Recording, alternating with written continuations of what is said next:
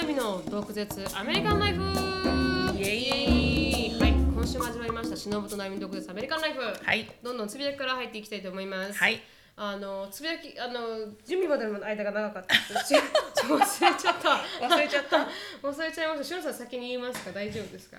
あ私先に言おうか？言ってもらっていいですか？はい。はい。あのねあのちょっとえっ、となんて言ったらいいかな。あのアシュリーのことなんだけど、はいはいえっ、となんか学校でうん。お友達との間のトラブルね、はいはい。アシュリーの。はいはい。うん。でアシュリーは今は、えー、と8グレードだから、うんうん。ちょうど中二中学2年生が終わる頃はいはいだね。うん。多分日本で言うと、そうですね14確か歳。に。うん。でなんかさこのさ13歳ぐらいからやっぱ女の子ってねこうホルモン入ってきてね、うんこう今までシンプルだったものがすごくシンプルじゃなくなるから、エリカの時もこれぐらいでなんかこうわちゃわちゃわちゃわちゃ出てきたな、うん。めんどくさいのがって思ったんだけど、うん。比較的アシュリーはそこまでなんかないなと思ってたら、うん。やっぱりあって、はいはい。であの私が聞いたわけじゃなく直接。で、うん。エリカが私に言ってきて、うん。でそれを私がアシュリーに聞いたら、うん。あー分かったみたいな。で、うん。何が起きたかというと、うん。すごく仲良くしてた2人のお友達がいたの。うん。で、えー、と1人はレーガンで,、うん。で1人は、えー、となんだっけな忘れちゃったなソフィアじゃなくてシエラだシエラ、はいはい。でここがいてもうレーガンは3わかるかな私。そうねレーガンは、家が近いからレーガンは、はいはい。な何回もね泊まりに来てたし来てますね。うん。そうあのアートの子ね、うん。アーティスティックな子。でもう2人とも34年ぐらいのおお友達よね、うん。もう。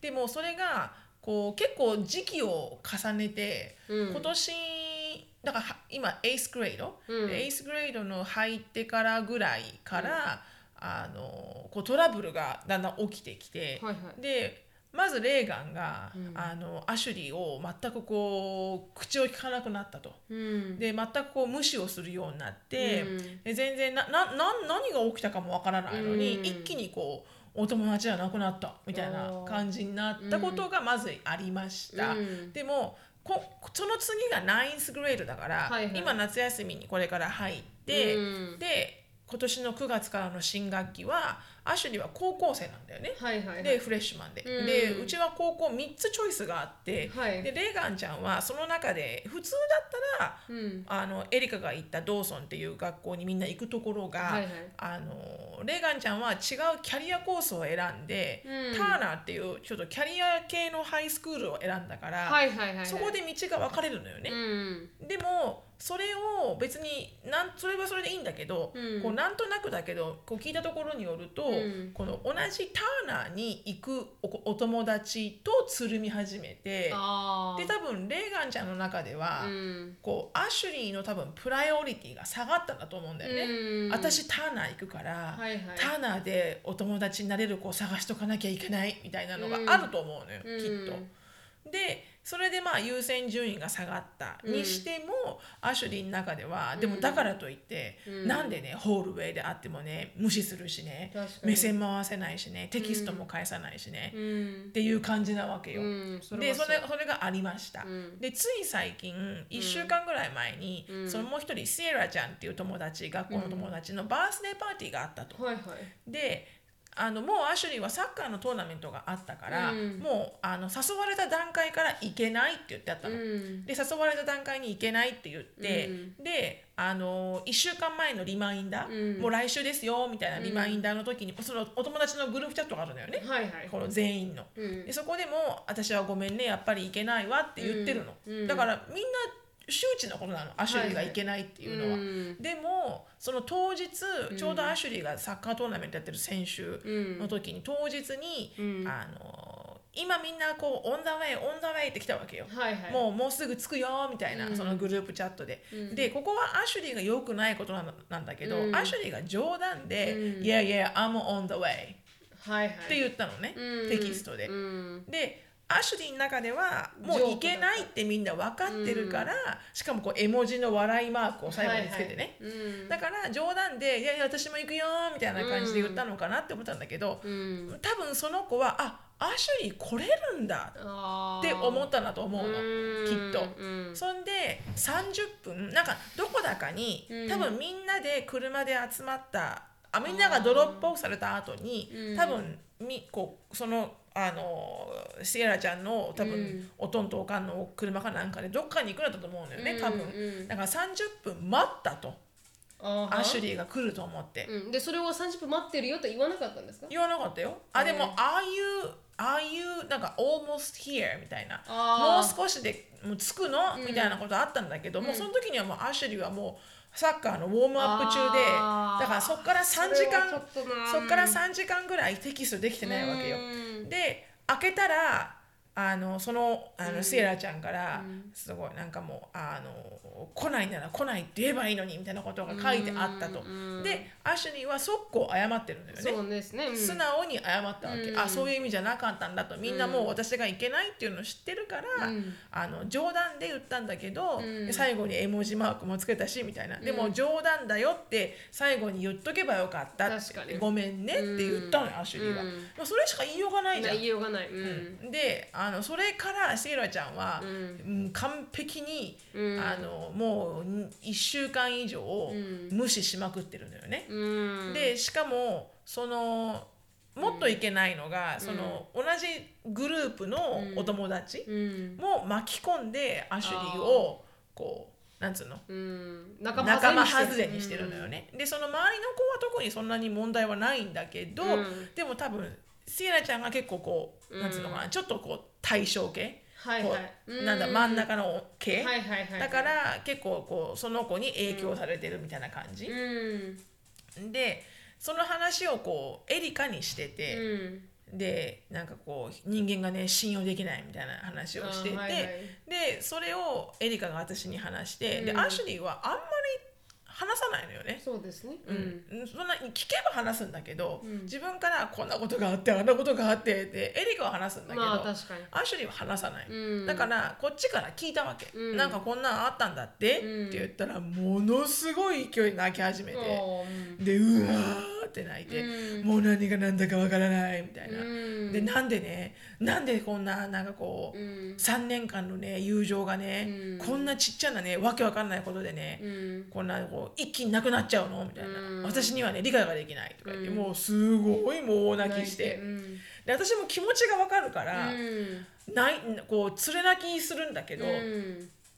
でも理由がね、うん。理由はないんだよアシュリーこれ。うん。であなたが何をやったとか、まあまあ、もちろんそのセイラちゃんのテキストはね、あなた謝ってるじゃんって、うん。本当に悪いなと思ったから謝ったでしょ、うん。って言って本来だったらお友達だったらうん。真剣に謝ってる子はうん。普通は許してくれるから、うん。まあ、もしかしたらセイラちゃんはまだ1週間前の出来事だから、うん。もう少し時間が経ったら、うん。あの許してくれるのかもしれないと。うん、でももし彼女がうん。許さないと、うん。なんならそれをもっとこう ugly な形になってきたら、それはやっぱりこうほら love and hate じゃないけど、うん。やっぱそこまですごくアシュリーのことを友達として好きだったってことの裏返しだよって言ったの。はいはい。おそらくね私だったらそう思う、うん。で何の普通にその辺のまあちょこっと来てくれればいいかなぐらいだったら、まあ確かに。うん、そっか、こき来ないか、まあいいかで終わるけど、うん。多分すごく来てくれると思って、うん。すごい喜んだんじゃないって。もしたらなんかテキストもない、うん。何もない。で、うん。後から考えたらあサッカーだったかって思ったかもしれないけど、うん。もうなんか怒っちゃった分、うん。もうあ後に引かないみたいなのもあると思うって言って、うん。でもだからこれはねもう、うん。シーラちゃんに関してはうん。もう謝ったんだから、うん。もうあとはもうもうあの、うん。ほっとくしかない確かにでレーガンちゃんは、うん。そあのねわけわかんないって言ったの、うん。わけわかんないけどそういうことあるって言ったうん。あるある。うん。あの別にこれ nothing personal でね、うん。アシュリーが何をやったってわけではなくて、うん。そういうことあるって言ったらアシュリーが「じゃあ私友達なんか作らない」とか言っていうの、はいはい。うん。出たと思って、うん。高校に行っても、うん。私誰とも作らないっていうの。うん。でだってねそんなのね、うん。もう信用できないしねこんななんか辛い思いするならね友達なんかいらないとか言って、うん。だまあまあそう思うわなと思って、うん。まあそう思うそう思う、うん。でもねアシュリーねって言ってあの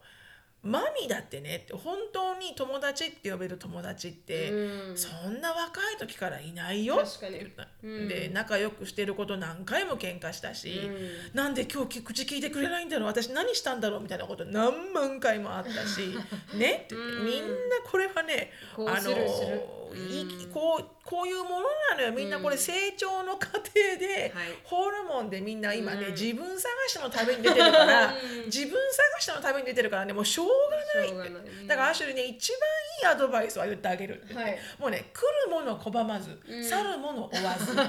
確かに、うん。うん、もう来たら「はーい」って言って「I'm Ashley」って言って、ナイスにね、うん。get to know するんだけど、うん。もし彼らがあの decide to leave you だったら「うん。ああそれじゃあありがとうさようなら」っていうふうに、もうそうってやってると、うん。残る人は残るから確かに。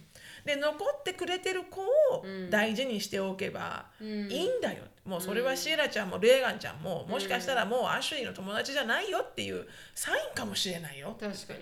でもっと新しい友達がねうん。高校に行ったらできるのかもしれないから、ってた。らもうでもそれでもなんかもう収まんなくてアシュリーは、うん。そもそもがアシュリーってドラマクイーンだから、はいはい。やっぱこうドラこうなんつうの？そうですね。こうえ、うん。こうすごくこうなんて言うんだろうな、うん。昔からうん。一番、まあ悪く言うと、うん。あのなんだろうなこう開き直りができない、引きずるタイプ引きずるタイプ、うん。うん悪く言うとね、うん。よく言うとすごく愛情が深いんだけど、うん。でも悪く言うと引きずるのよとっても、うんあの根に持つのうね、ん。でエリカとショーンはパッと起きてパッと怒ってわって泣いてシャッて終わるんだけど、うん。アシュリーは結構じわーっとずーっとうん。こう持つ感じ、うん。でもその代わりこうなんつうのかなすごく前にしてくれたなんかこうことに対してうん。常に感謝してるみたいな、はいはいそうはいいういいところも、そうそういういいところもあるのよ、うん。だからどっちも落ちなんだけど、うん。だからこそこう3年間も友達でいたのにっていう思いが、彼女の中ではもう耐えられなくて、うん。私はこんなに信用してこんなに大好きなのにみたいな、うん。こんなちっちっぽけななんかうん。過ちで、うん。あの過ちっていうのは知れてるだけだけど、ん。レナガちゃんわかんないけど、うん。なんかそれでなんかこうほらこうなんか最近冷たいなーっていうんじゃなくて、うん。完璧無視じゃん、うん。でそれがわからない。うん。うん。でもね誰にもわからない、誰にもわからない。よくある。よくある。って言いながらもさ、特に。うん。キモでもさやっぱりさ母親としてさそんな傷ついてるさ子供見るのうん。心が痛いじゃ、うん。んで特にさ、あのまあまあセイラちゃんはね多はい。分なんとなく怒りが収まったら、うん。うん普通になるんじゃないのかなって思うんだけど、うんあのレーガンははい。ちょっと私ヒストリーがあって、うん。レーガンって3人兄弟なの。あはいわかりまです上のお姉ちゃんがエリカと同い年なの。でうん。その女の子キャメロンって言うんだけど、はい。キャメロンともものすごいヒストリーがあったわけ。すっごい言っちゃ悪いけど、うん。超ブラッドで、うん。すごくビッチでしたもんね。ビッチだったのよ、うん。ほんとてめえ性格悪いなこのクソ娘と思うぐらい。そうですでも、おあのおかんなわけよ、はいはい。あのオイルガスですす。ごいトップに行ってうん。るきちっとしたうん。おかんなのよね、ものすっごいしつけ厳しいのよ。で私と喋ってる私は何回も喋ってるんだけど、うん。聞いてると、うん。なんでこんなうにん。すごいきちきちっとして礼儀も正しいし、うん。悪いことは悪いって謝されるし、うん。なんでこんなお母さんの下にこんな子できるんだろうって思うんだけど、もしかしたら厳しすぎるのかもしれない。長女がエリカと同い。同い年。あーそう。で真ん中はうちの近所のダニーちゃんと同い年、あはいはいはいはい。でそこのダニーちゃんと問題があったわけよ。あまたヒストリーがダニーちゃんにもあるんですか？あったわけ、えーだからそこの3人の女の子、うん結構トラ結トラブルメーカー構、ですね。なんて言うんだろう。表っ面はいいんだけど、うん。実はこうなんかすごくうん。こうなんていうの？裏表激しいというか、うん。だからレーガンちゃんと仲良くなってる時に私はなんかちょっと不安があったの、はいはいはい。大丈夫か？この子、うんって思ったけど、うん。見てたらなんか全然やっぱこう性格が違ってて、うんレーガンちゃんは、うんだからああまあまあねお姉ちゃんのことだからってこんな妹までねレッテル続けちゃいけないわなんて思ってたけど、こういうことが起きると、はいはい。やっぱりあのファミリーはうん。レッドフラッグだ、レッドフラッグだ。レッドフラッグだ。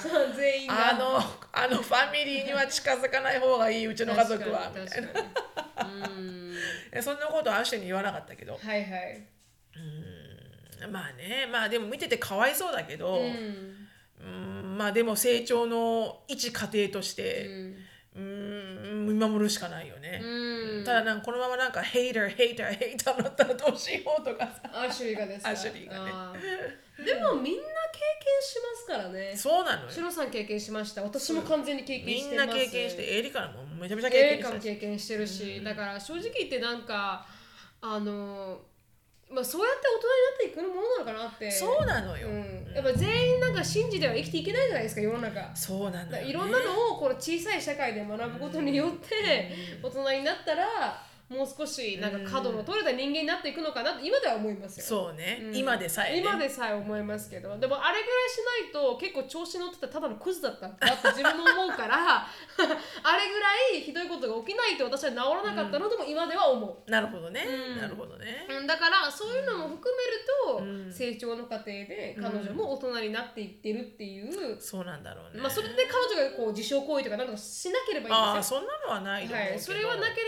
ば、もう本当にヘルシーな、うん。もう人間関係。人間の関係の関係のトラブルですね。トラブルはい、まあ成長ですね、うん、だから見てたら多分苦しいと思うと思いますけど。そうよね、だって謝ったのに許してくれないとか言われたらさ、うん。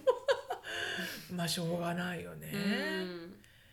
まあこれは成長の過程ですね、はい。成長の過程ですね。成長の過程ですね。でもね、うん。女の子はねめんどくさいめんどくさい女の子はめんどくさい。めんどくさいですよ。女の子は本当に。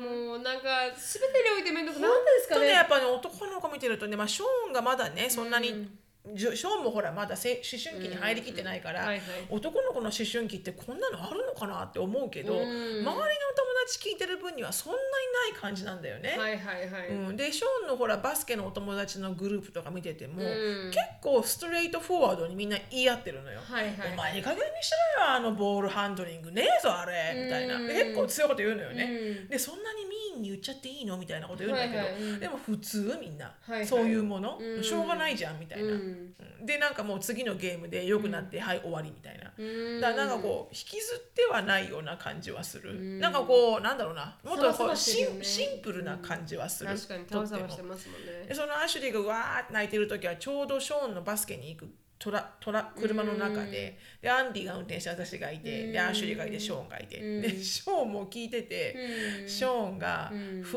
ーずーっと聞いててうん。普通普通って言ったのがうん女の子じゃなくてよかった。本当ですよね。女の子じゃなくてよかった僕。本当にそう。女の子ってめんどくさいん まあ女の子ってだけじゃないかもしれないけどまあ一人間関係かもしれないけどでも男の子でこういうなんかこう一気にいきなり無視したとかああんま聞かない、うんあんま聞かないです。でもなんかこう喋んなくなったけど「Yeah, it's cool」みたいな。はいはいはい「We cool」みたいな。さ、うん。ちょっとねあのインタレストが違って例えばこう野球とかに、フットボールだったけど野球に行ったから、ちょよく違うとかはあるけど、なんかただ一緒にいるのにいきなり嫌われるってことは男の子にないイメージあない気がするよね。でしかもその周りもね、うん。こう同じようにこうどっちかについて仲間外れするとか、ね。まあなんだろう男の子は男の子バージョンのあるのかもしれないけど、うん。まああんまりこう女の子ほど頻繁にはないような気はします。私も思いますね。もしドカメ聞いてる方の中で男性の方がいたらお男の友情みたいなの聞いてみたいですね、そうね。男の子のこういうこういう何、こういうトラブル？まあ、トラブルがなかあなくてもいいですよ。どういうトラブルかみたいなね。うん、あトラブルがあったらトラブルを書いていただいてもいいですし、うん。なかったら本当にこういう感じですっていう風なうん。解決方法も、ん。教えてもらえると、女性としては分かんないじゃないですか、うん。私はもう本当にシロさんも同じだと思いますけどドロドロ沼の中をこう高校とか出てきた人間なんでそうね。う、ん。なんかあんまりいいイメージがない、ないね。うん。ないですね。わかんない。うん、うんまあそんなことをあやしりがそうなんですよ。今ちょうどはい、うん。はい。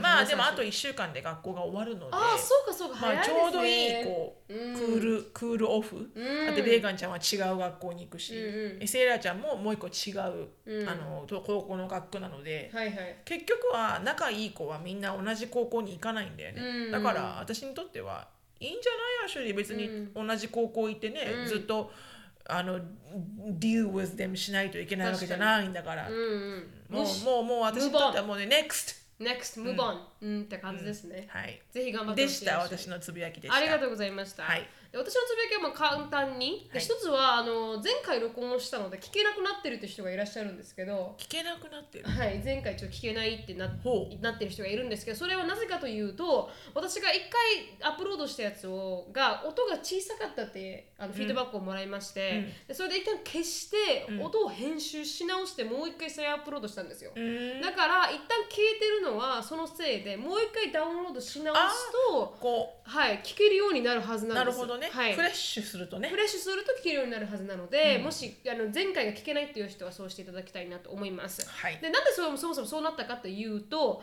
多分あの私の編集が違うソフトウェアをちょっと使ったんで今回。ほだからそれがちょっとあの機能してなくてなったと思うんですけど今回は多分大丈夫だと思います。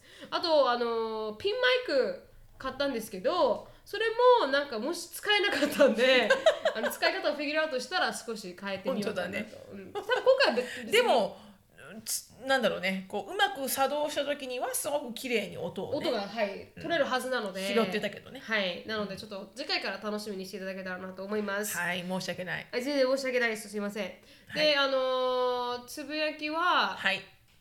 私のつぶやきはですね、うーん、何があったこの1週間？この1週間、うん、四季の海のる何があった？人生は何もなかった。お母さん来たねいきなりジェイコブのお母さん。あ、そう、ジェイコブのおかんが来て、で、それで、あのーはい。一人で来たのお母さん。いや、お母さんとお父さんが来たんですよ、一緒に。で、なんかこの、今、お姉ちゃんが前に言ったかと思いますけど、今あのダラスの方にまた家を買買おうとししてて、でそれがなんかリノベーション中なんですよ、うん。そのせいで住むところがないから、うん。あそうそうこれを言おうと思ったんだ、うん。住むところがないからあの、うん。今あまあ、あのお母さんの家に1個部屋を借りて住んでいると、うん。それもあのー今彼女今妊妊娠娠中なんですよ、でうん。妊娠中でで、まあ、旦那さんと一緒に住んでるんですけど妊娠旦那も住んでんの？旦那も住んでますよ、はい、で旦那さんと彼女と、まあ、レンさんとお母さんが住んでるんですけど、うん。なんかあの妊娠中だからホルモンも大変らしくて。だからすごい大変らしいんですよ彼女が。でそしたらなんかあのでヤヤもいたんですよねそこに。うんうん。だからヤヤもいてヤヤとえジェイコブのおばあちゃんですけど、うん。ヤヤもいてこの2人もいてって5人住んでたんですよ一時大変だ。大変で,、でそしたらヤヤは今、まあ、あのスペインに戻ってるんですけど、うん。でいた時にあの全然片付けをしないと。だどっちが？あのアナが。あああの娘が？娘が。アナが全然片付けをしないしお母さんも助けないし、でアレあ、まあ、旦那さんはアレックスって言うんですけど、アレックスもそうだと、うん。で荷物は置いたままそのままにしてあるし、ん。で片付けるのはヤヤなわけで、うん。そしたらヤヤが一言 Um, she's such a pig. って 言ってあの豚野郎がとか言ってあの豚あの豚女め豚女めみたいな ペギービッチみたいなこと言うんですよ。でもヤヤってそういう人なんですよ、うん。ですごい口が悪い人でタバコ吸うんですけど、あそれいいね。うん、だからもう本当に言いたいことを言って生きてきた人で、まあだから長生きしてるわ。本当に本当に。全てを捨ててきた人なんですよね、うん。だからあの本当にこのこの豚がとか言言ってしまうんですよ、うん。うん。うん。うん。でそしたらなんかあのそれでもイライラしてたんですけど。気持ちいいね。うん でそしたら彼女のフェイバリットは私なんですよ、うん。ででななんでかっていうとあの私友達作るの苦手で,、うん。でおじいちゃんとかおばあちゃんとか大好きだったからそうね。ん。だから全部この住んでた期間は彼らのお手伝いをしてたわけですよ、うんうんうん。彼らがそれそれ以外ないもんねそれ以外やること。がないから。でも見えなし。ないんならなんか手伝ってくれだよね。手伝わせてくれ仕事を私にちょうだいだよね。そうそうそうそばにいさせてくれお願いいお願いしますみたいなね。そうそう。居場所をくれみたいな感じだったんで。いや目も目が見えない人なんでね、うん。だから一生懸命私が手伝いしながら、あのお世話しながらってやってたら、私が一番フェイバリットになったんですよ彼女の中で。でそれでそしたらあの自分の孫は嫌いなんですよやや、自分の子供以外嫌いなんですよ。だからね。はいはい、で孫は嫌いで、であの私は好きだと、うん。でジェイコブは OK だって言われたらしくて。なるほど。でもそれは私がいるから OK らしいんですよ。私がいるからそうそうだって言われたらしくて、そそんな話をしながらだからそういうので一生懸命ぐちゃぐちゃになってるから、それからもう逃げ出したいっていうことで彼らは来てたと。自分の家から。自分の家から。もう自分の家なのに逃げ出したくてあのうちに来たんですけどうちはいいのかって聞いたら「うん、うん、君たちの家は一番安心できる」とか言って、あの2人でワインあのワインと、うんうん。あのウイスキー飲みながらうんうんうん。過ごして、で今度はルイジアナの方に行ったんですけど。あルイジアナに行ったんだ、はい、お母さんがいらっしゃるんですよねレンさんの、うんだからそだからルイジアナの方に行ったんちょっと逃避旅行みたいな。あそうなんですよ。もう現実逃避旅行みそうそうそうそうそう。でそんな中いきなりなんかあのエアコンも壊れたらしくて。うわー。それがなんか150万くらいするらしくて。そうなのよエアコンってね、うん。高いのよ。めちゃくちゃ高いらしいから。めっちゃ高い。もうめ10年に1回は壊れるんだよね メルトダウンしたらしくて、ん。今あの逃亡逃避現か実なりメルトダウンするわそれは。っていう感じらしいです、うっんていうのが今の状況らしいです、なるほど、はい。それねすごくわかるね、うん。あの私もね今ね非常に犬にオーバーウェルムうーん。うん。もうねあのねほんと好きだけどね、好うん。きだけど、うん。四あのね、うん。4日に4日に一遍はお前ら全員パウンドに持ってってやろうかとか思う時がある、はいはいはい、うん、4日に一遍ぐらいは、それももう愛情の裏返しですね。もうもうもうもう本当ね もう本当に思う時ある、うん。まあでもね責任なのでねそれは仕方がないけどね。はい。頑張りたいとはい、思います、頑張ります。はい。はい。この番組は Cambly さんによって提供していただきました Cambly はオンライン英会話のパイオニアでいつでもどこでもネイティブの方とお話しできるウェブサイトになっています。プロモーションコードの毒舌 DOKUZETSU 入れていただくと初回15分無料になりますのでぜひ試してみてください。はいでは次のコーナーに行きたいと思います。はいはいで今日のタイあのトピックはあの crisis は本当に opportunity なのか？あそうそうそうそうそうそう、ピンチはチャンスなのか？本当に。っていうタイトル。で言われてるけどね、はい言われてますけど、本当にそうなのかっていうのをシロさんが最近なんでふと思ったんですか？ピンチだったんですか？ななんでふと思ったんだっけ？私。わかんないです。あ何何で思ったのかわからないんだけど、うん。あ違うわ。その10年にうん。1回必ずこう人の人生は、うん。あの10年に1回のサイクルで、うん。必ず何かこうピンチが来てるんだと、うん。どの人にも。うん。でそれをその10年に1回来るピンチをうん。どういうふうに対処して、はい。でどういうふうにアクションを起こしてるかで、うん。その人の人生がものすごい右に行ったり左に行ったりもう U ターンして戻ったりうん。っていう風になってるんだみたいな、はいはい。何かね私ねドキュメントで見たんだと思うんだよね、うん。それを喋ってる人がいて、うん。でそれでふって考えて、うん。あ私10年に1回かなって思ったら、うん。確かに10年に1回うんえらいピンチが来てると思って、はいはい。で今45でしょ、うん。だから40年だから4回は来てるわけじゃん、はいはいはいはい来てますねだもう来てるのよ完璧に、うん。だって多分最初の生まれてから、うん。まあ、最初の10年間ぐらいのピンチが、うん。おそらくあの多分私のあのあれよね。あの親の親の離婚よね。あはいはいでも、はい。そあんまりピンチっていう思いはうん。子供だったからなかったけど、はいはい。でもこそう漠漠然とした不安はあったよね、うん。大丈夫？うちの家族？みたいなはいはいはいのはあった、うんだってすごく広島の家からいきなり東京にあ引っ越した時にものすごいやっぱり経済レベルが変わったから、ううんちの母親だけのね、うん。あのでお金で生きていかなきゃいけなかったから、はいはい。それでなんか漠然と、うん。大丈夫か？うちの大丈夫かうちのお母さんは、うん。大丈夫かうちの家家族は？って思ったのと、同時期ぐらいに、ううんちの兄が肺がんになって、亡くなってるんだよね、うん。だからそれが最初の多分私10年間ぐらいのクライシス。で、うん。で多分その次がうん。あのおそらく、うん。えーっとそのあいじめはいはいはいはい。多分私の中ではね、うん。10代、うん。だ中学生から高校生行くか行かないかぐらいの時、はいはいはい。でそれが2回目ぐらいでしょ、うん。で3回目が多分この前回の離婚、はいはい。前の旦那と。旦那とのはい。で多分4回目がうん。去年のリストラ、うん。が私の人生の中で、うん。いすごいグワンってあのバイオロジーが下がった時の多分出来事は多分うんそんな感じ、でもこう繰り返ると、うん。あ確かにうん。10年スパンぐらいだなみたいな、ううん。んだから本当に10年間に1回は何かはピンチが起きてて、はいはい。でそれに対してどういうふうに対応したかで自分の人生が変わってるんだなって思う。うん。でこうよくさあのでそうやって考えたら、うん。あの本当にこうピンチはチャンスって言うじゃない。でもそれ、はい。はいきイコール everything happen for reason も一緒よね。確かに。ピンチはチャンスもそうだし、うん。everything happen for reason もそうだし、まあ、理由があるから怒ってます理由があるから起こっていると、うん。でそのね私が言う everything happen for reason のじゃあ、reason って言ってだからその何事も理由があって起きてるんだよって言うじゃん、はい。でもその理由うんっていうのはどういう定義なのかと。うんっていうと、ちょっとこの定義の仕方が面白くて、はいはい。であのー何？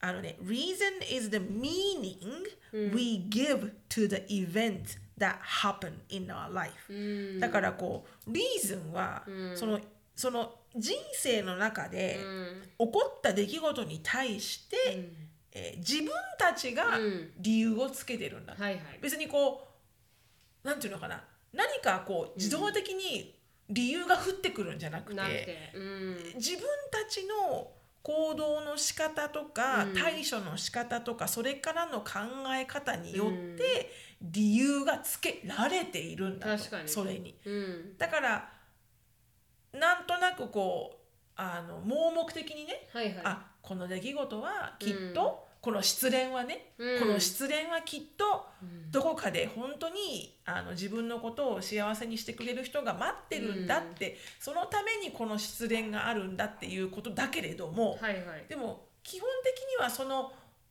パーフェクトなパートナーを探すのは自分じゃん。はい誰かが探して持ってきてくれるわけじゃないじゃん、うん。あなたがそんな辛い失恋したから、私が持ってきてあげたよ、はいはいみたいな風に起こる、ん。everything happen for reason じゃないのよね、はいはいそうです。うん。だからそれがなんかこう分かる気がする、うん。なんか自分がそのクライシスとかそのピンチの出来事に自分で理由をつけていってる感じ、あの上あのひ基本的にはこう、前に行こうと頑張っていると、っうん。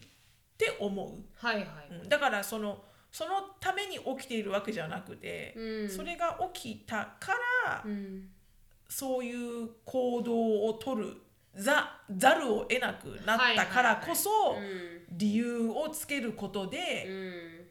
つけることでっていうか理由が後々ついたって感じ、うん。なんか難しいんだけれどもね、ちょっと。もう解釈してるってことですよね。こうやった理由は自分がこうだったからだという解釈をつけてるというか。そうそうそうそうそうそうそう。う。ん。別にイベント的にはニュートラルではあるけれども。そうそうそうそうそう。それをあのよしとクライシスと見るかオポチュニティと見るかは、うん自分の理由付けにそうね。かかってるっていう感じ。そういう感じよね、うん。だから離婚とかしてね、うん。やっぱりこう人生棒に振っちゃう子もいるだろうし、でもこう私みたいに、うん。あの反対にこうそれがこう原動力になってる人もいるだろうし、うん、2回目が良かったりしますからね、うん。そうそう。だからどういうふうにしてもこう結局はその人の捉え方、うん。うん、にこうやっぱりこう全てが重なってるんだなと、うん。まあピンチはチャンスかと言われたら確かにその通り、うん。でもきっとこう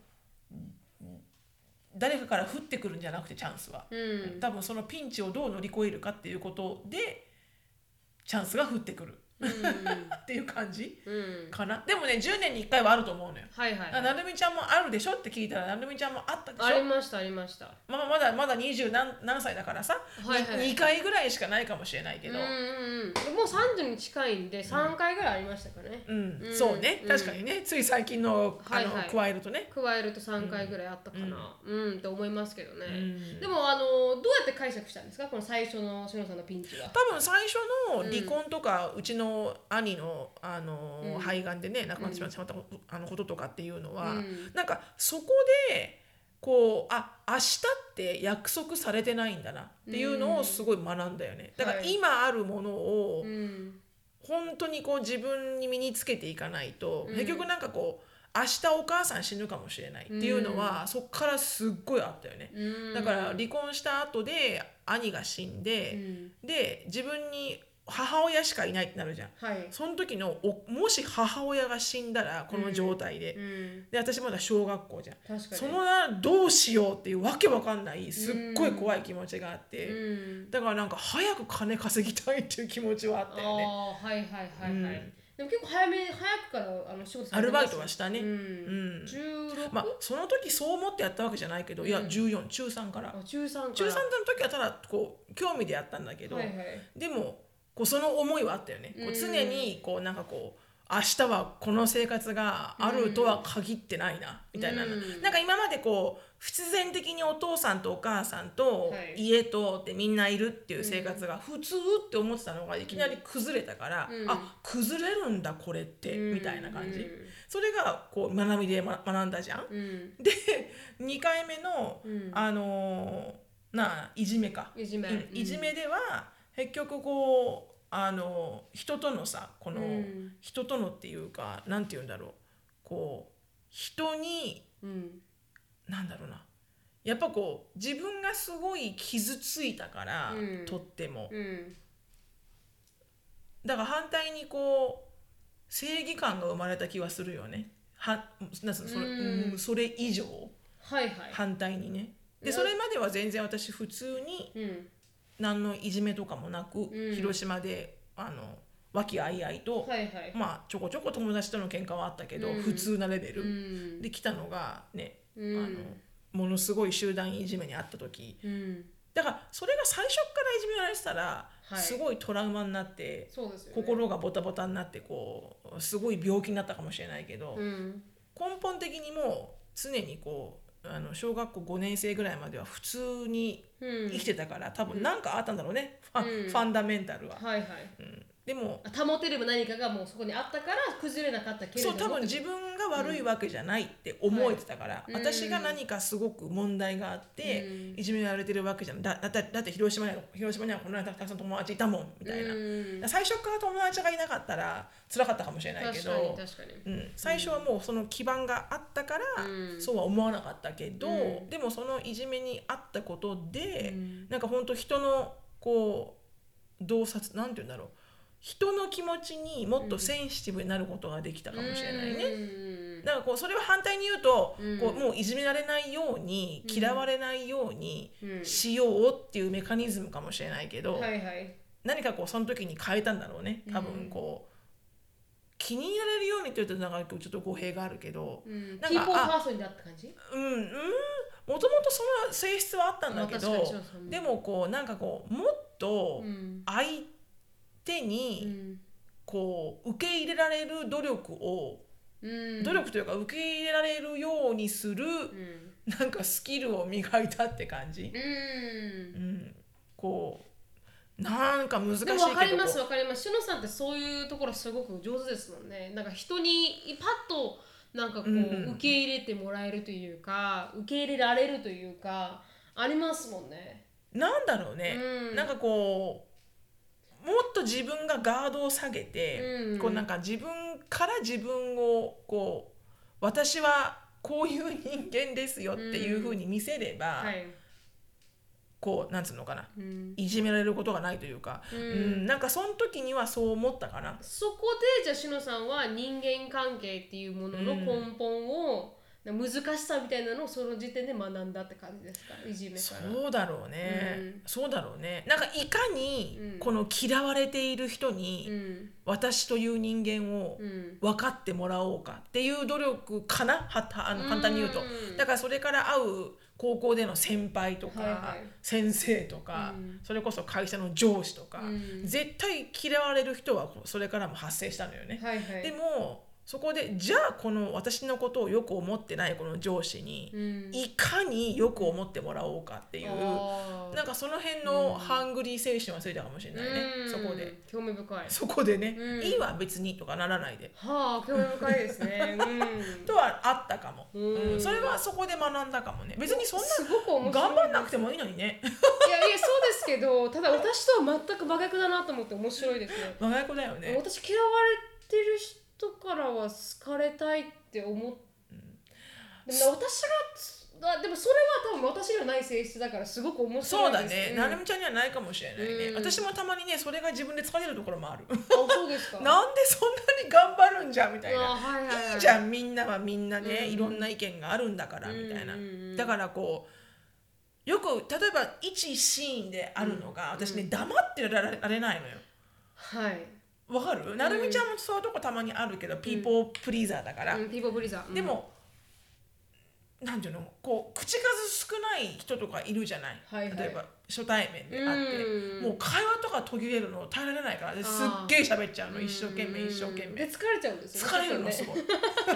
そうですよね。しますよね。なんでそんな疲れてるんだろうみたいな、うん。だからもう本当会社でも、うん。会社とかのなんかなんかの飲み会とか、うん。そのせ、ね、後輩の子が来て、あの上の人も来るとか、うん。そういうなんかみんなでミンゴをしようとか、うん。一人で空回りしてる一生懸命。でもさんそういう人ですすよね。っげえ空回りしてる。一。生懸命頑張らすから、ね、飲んでないじゃん大丈夫？喋ってないじゃん食べてる もうみたいな。そうでもそう嫌いじゃないのよ、うん。嫌いじゃないんだけど、うんたまになんでこんなにすごい気になるんだろうって思う、うん。例えばなるみちゃんとかも一人で喋ってないと、うん。大丈夫？喋ってないけど、うん。楽しい？とって言わかれますよね。シロさんすごくあのそうですよね。そういうとこあるね。うん。多分それが多分このいじめから来てると思うんだけど私は、はいはいはい。人の顔を読むようになりますからね。読むようになったね。いじめってね。うん。なんかどう思ってるのかなって顔色でこうちょっとそう感じちゃう感じちゃう。感じちゃうし、空気読めるようになりますよね。ものすごい読んでるうんね、うん。もうなんかもう本当湿度レベルで読んでる。うんわかります。湿度計レベルの勢い温度はみんなわかるでしょ？うん確かに。でも確かに湿度ってわかんないじゃん。あんまり すごいレベル。もう本当一一ミリとかで読むんです湿度計レベル。あーすごいすごい。うん。あ湿ってきた。みたいな。湿ってきたみたいな湿ってきたみたいな。あー確かに確かに。しのさんそういうとこありますよね。かな。うん。でもなるみちゃんもあるんだけどね。私も多分一生懸う命んやるところがあるじゃん。ありますあります。うん。でも何が違うかっていうと、うん。多分なるみちゃんは自らそのシチュエーションには自分を持っていかないのよ。持っていかない。はい。でもそうなっちゃったらやるのよ、まさにその通りです。うん。うん。私は自ら持ってっちゃうの、はいはいはいその疲れるシチュエーションに、はいはいはいはい、そうですよね。確かに私救いようはがないもん。はい。確かに。しのさん本当に自分から救いようがない、救いようがない、自分から荒波に飲み込まれますからね。うん、救いようがない、私は荒波だなと思ったらちょっと抜けますもんね。そうだよね。まあペまあペあのこうこうヒューって感じで、はいはいはいはい。サーフィンボードがヒューヒューってあのって感じで今はもうあの狩りには行かない子とかって思うタイプですけど、本当に生かされたらまあ仕方ないからやる。そうなのそうするとできちゃうんだけどね、はい、やろうと思えばできるけど、やると疲れるからやらないタイプだけど、そうなんだね。野さんはいつもその中にいるっていう。いるねいるね。でも楽しいからいるんだけどね、うん。トゥルーリーに楽しいのよとっても、うん。でも多分それは本当そのいじめのこ,、うん。ことからだと思う。う、きっん。と。次は何でしたっけ？離婚でした。離婚だね。うん。離婚は、うん。でもあのあの離婚は、うんうん、何を得たんだろうか。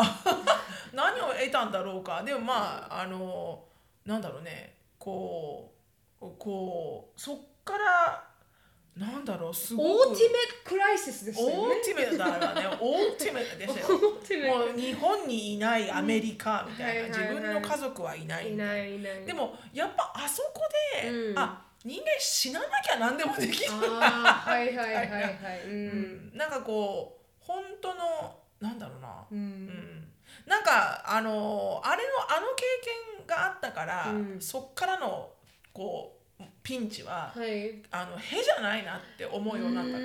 うん。まあリストラも辛かったけど、はいはい。あのリストラはどっちかっていうと気持ちが辛かった、うん。すごくこうね。あどうしようこれからの生活とかそんなんじゃなくて、うん。き気持ちが辛かったけど、うん。でもなんかあのあの経験からしたらへじゃねえなみたいな、うっん。ていうのはああったかもうね、うん。ん。それ何十何十代ってことです何歳？30三十代。30代だね、三十代か。うんそう。30代での多分ピンチがその離婚で、うん。多分40代でのピンチが多分リストラ？きっとね、うん去年のかな？って思うけどね、うん。うん。まあ確かにうんそれがあったからってできる時ってありますからね。それがあったから何でも乗り越えられるみたいなそうね。ところはありますよね。思うね。うん。大きければ大きいほど乗り越えた後あまああれぐらいに比べたら、もういいやん全然大丈夫だって思いますなんとかなるべみたいなね、うん本当に本当に、人生死ななきゃ生きていけるみたいな感じですそうそうそう。あるあるあるそうそうそう。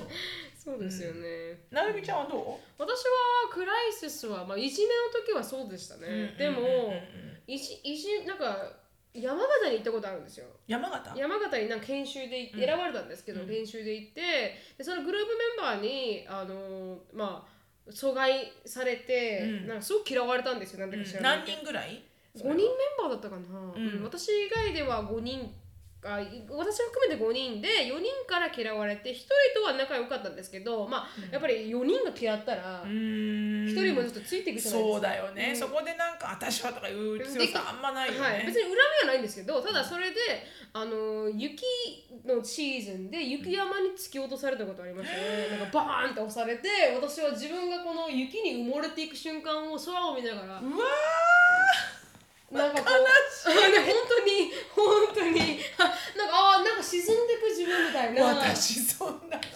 自分の子供だったらうん、だから言えなかったですよね母には。母も最近になって言えるようになって、ね多分だから言ったんですけど、うん。だあまりにも傷つけるなって思ったからうん。言わなかったし、うん。であとまあいじめというか3人仲良かったのの2人になんかこう疎外にされてとか、うん。なんか1人男の子になんかいじめられてとかはあって、でも私もあの小学3年生の時に、うん。結構荒い性格だったんですよ。うんうんうんもうすごいあの強い性格でうん。一、人の女の子になんかこうからかったりとかもあんまりいい人間ではなかったから、うん。なんかこう小学校3 3年年生の時に本当にあのガキ大将みたいなやつだったんですよ、うん。なんか男の子と一緒になんかあのあのおんぶでなんかこのレスリングするみたいなのをやってたん。人間で、まあ、もう男臭かったはずなんですよね、うん。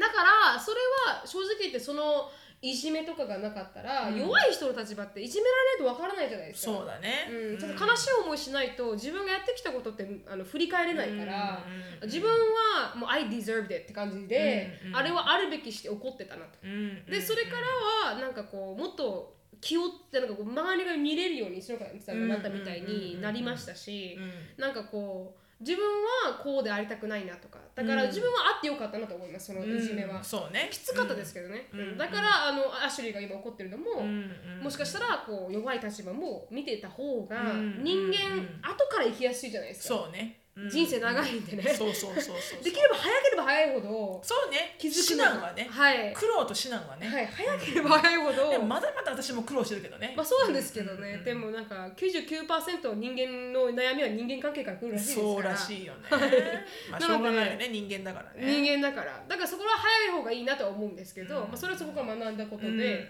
でも人間不信にも陥ったんで、そうだよね。はい、そこから人は信じなくなりました、1年で切り替えていくようになりましたね、うんうんだからあんまり長い友達がそれからできなくなっちゃって、うんっていうのがだ避けてたのかな。何ですか？どっかでなるみちゃんはそこから。はい多分そうだとお思います。友達っていうのを作ることっていうその行為に。うん、うんでそれだけですねアッシュリーがなってほしくないのは。私みたいになんかこう避けてきてほしくないなと思いますね、うん。なんかぶつかるとか嫌われるとかはうん。面倒くさいから、うん。嫌われるのは一緒にいすぎるんだと思ったんですよ、うん普通に過ごしてればそこまで知らなければ、あのその人の悪いところも見えないから。そうね。はい、うんうん。でそこからちょっと人をに壁を作るようにはなりましたね。その小さい頃から、うんもう少し体当たりで人と仲良くなっていくタイプでしたけど、そこから少し変わって、うん。結構あのーガーバガードは硬くなりましたね。で2回目があのあれじゃないですか。あの留学した時に、最初のホームステイ先が、ね。まああのーボロボロだったもんね。ボロボロだったんで、うん。あの時はうーんでもなんかこう夢と希望しかなかったと思ったんですアメリカは。うんうんどんなことがあっても夢と希望。しかない国だと思ってたから、まあ、ハイスクールミュージカルみたいな国だと思ってたんで。そうね。うん、で特にあの親以外はあの信じられない人間だったんで、うん。でもそれって無理やりアメリカに来ると誰かを頼らないといけないじゃないですか、ね。一人で来るから、うん。だからそこで自分自身で生きていかないといけないっていうのと、人はなんかこうの頼り方っていうのを学びましたねうまく、このホストファミリーがダメだから学校の先生に頼るとか、友達に頼るとか、なんかこう生き方みたいなのを、うんうんあの学んだというか、うんうんそこはでも努力してもうまくいかなかったんですよあの家は。うんどんなに努力しても、うん自分がの考え方が間違ってるから彼らは自分を受け入れてくれないんだって思ったんですけど、うん。どう努力してもダメだったんで、うんうんどう努力してもダメな人はいるんだなと思いましたね。ね。うんうん。頑張ってもダメな人っているじゃないですか。うんいるいるいる。仕方がないそれなも縁がないね。縁がない、ううんんそこでもそれがあったから後のアメリカは大丈夫でしたね、うん。あそうだね。最初がそれだったからね。最初がもうあまりにもひどかったんで。最初からそれだもんね。うん。だからアメリカの闇みたいなのを知って、うん。でもそれからは楽になりましたけどねうんうん。やっぱ底辺を知るとね。面底辺を知った女は強いね。そうそうそう、もう這い上がるしかないですから、そこ底辺はもうもうもうそっから下がないですから。ないですから、ん上がるしかないんで、下にそのままいるか上に行くしかないからね。そうですそうです、うん。もうえらもうその以上下には行けなかった下にはもう行けない。の そっからね掘って下に行く人もいるかもしれないいるけどかもしれない。いるかもしれないけど私はもうそこが一番もううん底辺中の底辺で叩き潰されたんで、うんそこからは上がっていきましたけど、うん。そこから全部あることはあそこに比べたら悪くないなと思いうました。ね。ん。なんかさ神様は、うんなんかその人がうん。対応できうるだけの試練しか与えないって言われてるらしいの、うん。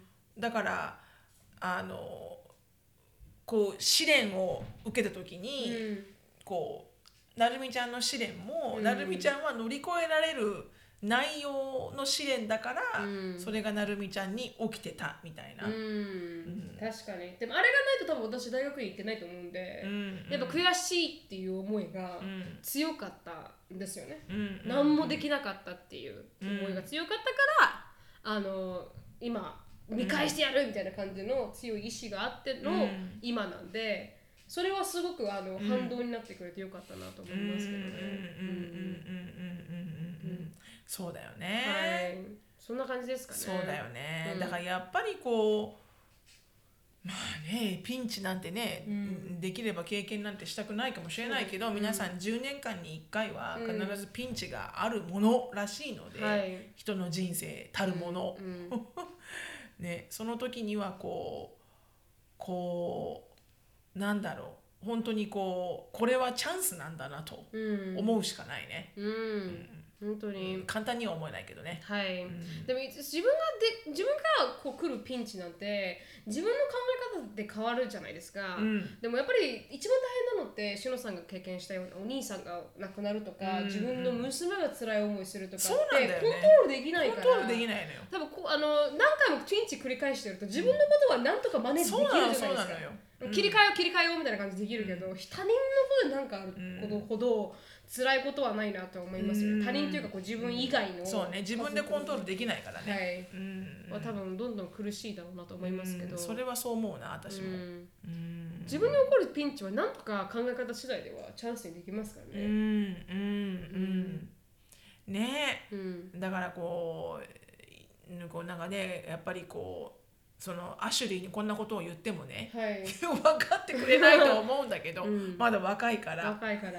うん。ピンチはチャンスなんだよとか言っても、うん。何言ってるのマミーになっちゃうから、ううんん分からないと思うけど、うん。まあでもなんつうのかなそういうふうにこう親がこう長い目で見てうん。長い目で見れる意見を言えるうん。親の存在とか、まあ、うん周りの存在っていうのが、うん。こう目の前がもう真っ暗になっちゃってる人にはうん。一番重要だと思うようね。ん。うん。確かに。そう。だから私が昔ポッドキャストでも喋ったけどレストランであの3人の子供を連れてもういっぱいいっぱいになってもううん。飯なんか食べに来るんじゃなかった外食ショーも、ね、赤ちゃんだし、アシュリーも2歳だし、うん。エリカもまだ7歳だしみたいな。うわーってテンパってる時にねとあのそばに見てた白人のおばあちゃんがポンポンって肩叩いてうん「大丈夫よ」そのうちね、うん。温かいスープが温かいうちに、うん。ね、冷たいアイスは冷たいうちにうん。食べれるわよあなた。って言われた時に、うん。やっぱほらねうん。外からそのことを経験してでも今すごくそれがなんで経験したか分かってる人から見たら、もう大丈夫そんなちっちゃいことって思うじゃん、うん。結構そうやって言ってくれると、うん。あちっちゃいことなのかってなんか思うじゃん、うん。うん。だからなんか大事だよね、うん。そういうなんかこう人生の先輩っていうのは。そうですね、うん確かに。そのそれを言った粋なあのストレンジャーさんは素晴らしい人ですよね。ね多分見てたんだよ哀れにも思って、うん。あらあらみたいな。大変だって。うんあのお母さんいっぱいいっぱい、うんいっぱいいっぱいみたいな。そうやって粋なことが言えるような人間になりたいですね。本当だうねん。本当だね。確かにね、うん。っていう感じでしたかね。はい、はい。皆さんのピンチストーリーがあれば、はい。ぜぜひひ。共有ください。お願いします。それがはい。チャンスになったストーリーがあったらそうだね。はい、うん。あの共有していただけたらと思います。はい。があの質問に行きたいと思います。はい。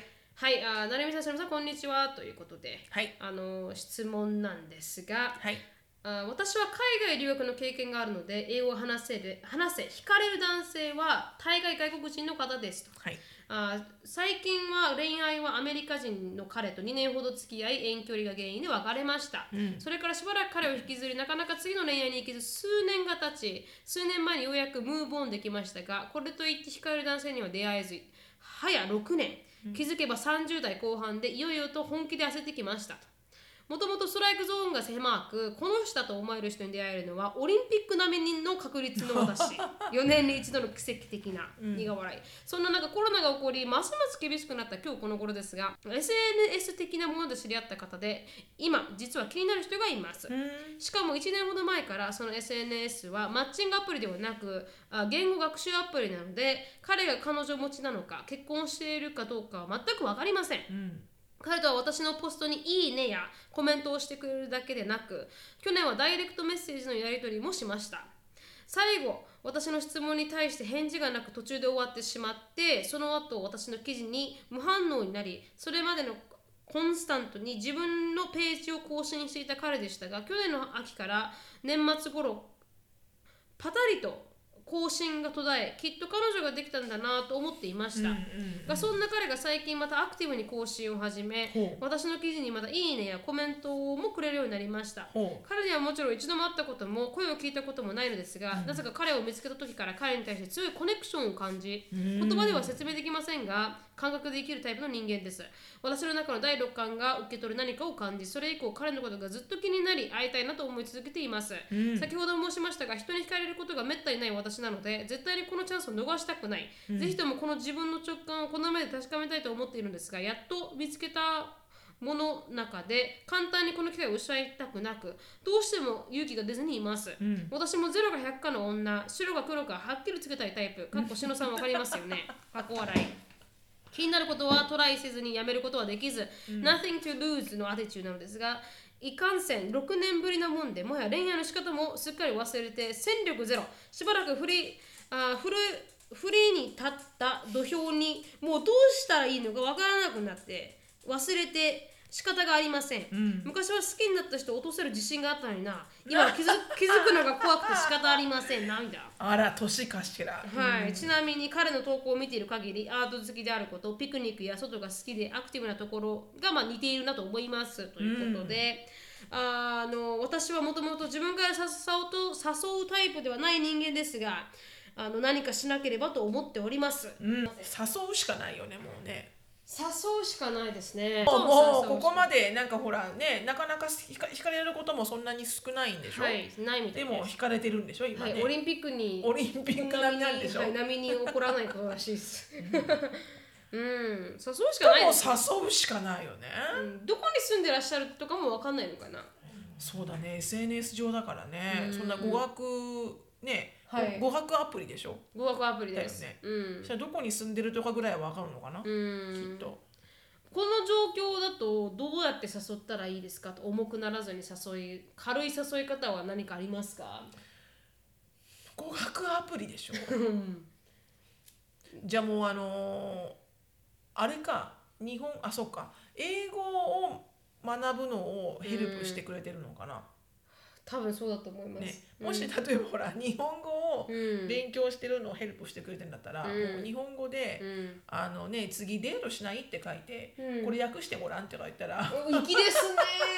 粋ですね。粋かどうかは分かんないけど。うん いいかどうかは分かんないけど、うん。じゃあキザですねって感じかな。でもこう、もうストレートフォワードに言ったら本当に。うん、いいと思うよ一もう番。ちゃんもうあの片思いする時間があったらあの進むっていうの出がた。本当に大事だなって思ったんです私は。でもそう片思いしてる時も楽しいよ、まあ楽しいです楽しいですよ。でもねこの多分ね私この Tinder を経験したから思うんですけど、あのもうこの人がダメだったら次ってムーブオンしないともったいないんですよ時間が。もう早かったもんねなるみちゃんね、はいはいはいはい。もうつながったらでいつ会うみたいなね。そうそうそうそう。でその人がダメ1日で1回のデートでごめんなさいって言って次にはままた行くっていう感じだったんで、もうあのぜひ時間を有効に自分のためだと思ってね。うん、そうそうそうそう。はい、自分のためだと思ってあのもう本当にストレートフォワードに会えませんかって言ったらいいと思います、うん、確かにね、うん。やっぱ会ってみないとケミストリーもわからないですからそうそうそうそう、会える距離にいたらいいけど、ね、たらそうですね。あの FaceTime とかでもできるはずなんですけど、やっぱ会わないとね、てかちゃんと見て話さないと、 chemistry がわからないんですよね。 chemistry ってそんなに chemistry こんなになんかこう何こんな感じなの chemistry って、はいはいケミストリーってケミストリーってこういう感じじゃなくて、じゃないですよはいふわふわふわふわっいや違いて感じじゃます違います。ケミストリーって目と目の間で第三三つの目で見るものなんで。このけ眉間で見るんだ、眉間でピリッとくるか来ないかですから、もうそれがないといけないんですよ。ケミストリーがないと人間は。っていうことで。じゃあ皆さんこれからデートをするときには、初めて会ったときにまずこのスタイルでお願いします。このスタイルで。あなたは私とケミストリー合がうか。合うか。っていう感じで。はい。あの電波をね電波をちゃんとこうやってはい。拾って。拾ってください。で本当にあのあまあ、大気持ち的にはねでどうしようと思うかもしれないですけど、一回誘してみて。でもドキドキするよね。その時ね、なんかさセンドボタンとか押すのさめっちゃ悩むよね、はい。もうなんかセンドを押して電話投げるみたいなさはいはいはいはい。はいはいはいそうですね。送っちゃったみたいなさ、うん。うんあるある、うわはい。まあでもそれもねそういうドキドキの経験ができるのは羨ましいですけどね私から見たらね。そうですね確かに、うん。うん。はいこのねだある人と特定しちゃったらもうないですからね。そうね。でもやっぱみんなないものねだりだからね、はい。そういう安定した生活が羨ましいなってこれぐらいの年齢の方は思うのかもしれないけど、はい。うん。どうなんだろうね。もし会いましょうって言って会いましょうって会える距離か分かんないけど、うん。でも関係が先に進んだら、はい、はい、ぜひご連絡くださいませ。ぜひよろしくお願いします。大大丈夫です、うん。本当に nothing to lose ですから。そうなのよね、時間がもったいないっていうのは確かにあるね、はい。結局は結局はいつかは誰かが言わないと、そうなんですよ、ねす次に進めないからね、うんうん、もしかしたら彼も待ってるかもしれないし、待ってないかもしれない、待ってないかもしれないし、はい。でもそれはそれでいいっていう感じで進んでいただけたらなと思います、うんはい。 Time is money なんでね。本当です。よろしくお願いします、はい。頑張ってください。はい。では今日はここで終わりたいと思います。はい。シノさんのライブについて知りたい方は、シノフィリップスでインスタグラム調べてみてください。はい。あのオンラインサロンの方も盛り上がっておりますので、あちょこちょこあのまあ何ですか？いインスタグラムので、まあ、つぶやきとかも見見たりしてあんな感じでやってるんだなっていう情報が見れると思うので、はい。あのドクアメのインスタグラムドクアメアンダースコアオフィシャルも調べてみてください。はい。はい、あのーはい終わります。ないんかいないんです。ないんです。あ、はい質問感想等がありましたら、なるみしきあと gmail.com、なるみしきあと gmail.com までどしどしよろしくお願いします。はいが終わります。はい Thank you so much for listening. I hope you're having a wonderful day. Please follow us on the podcast, or we'll see you all in our next podcast. Bye.